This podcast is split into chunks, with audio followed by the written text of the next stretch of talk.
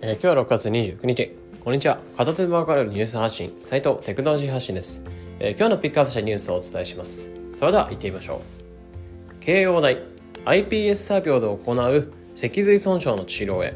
というニュースについて解説したいと思います。で本日は読売新聞からの引用になってます。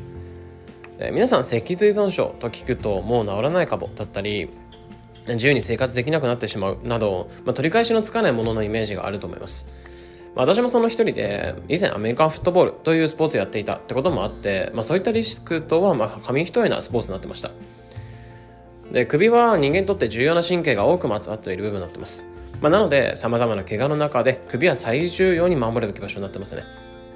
しかしそういった中でも不運に首の脊髄を何かしらの形で損傷して、え今も寝たきりだったり車椅子生活を余儀なくされている人っていうのが世の中には多くいます。まあ、その治療が困難だった怪我っていうのを治療しようという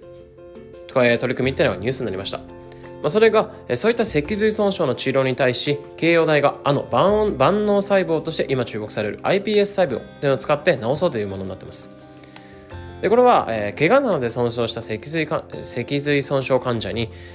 えー、他人の iPS 細胞から作った神経っていうのを200万個移植します。そして1年間かけて安全性など、えー、治療力などを確認していくという臨床研究になってますね。で受けるか受け入れる患者っていうのは脊髄損傷から2から4週間経って、えー、全身麻痺の18歳以上の患者になってます。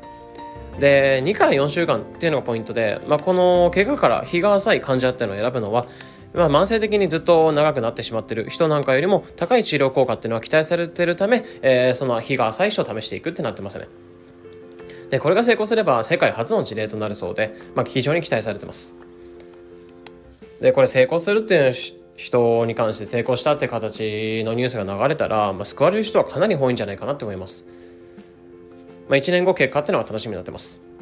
また今回 iPS 細胞っていうのを使っていくってことで目の治療だったりとか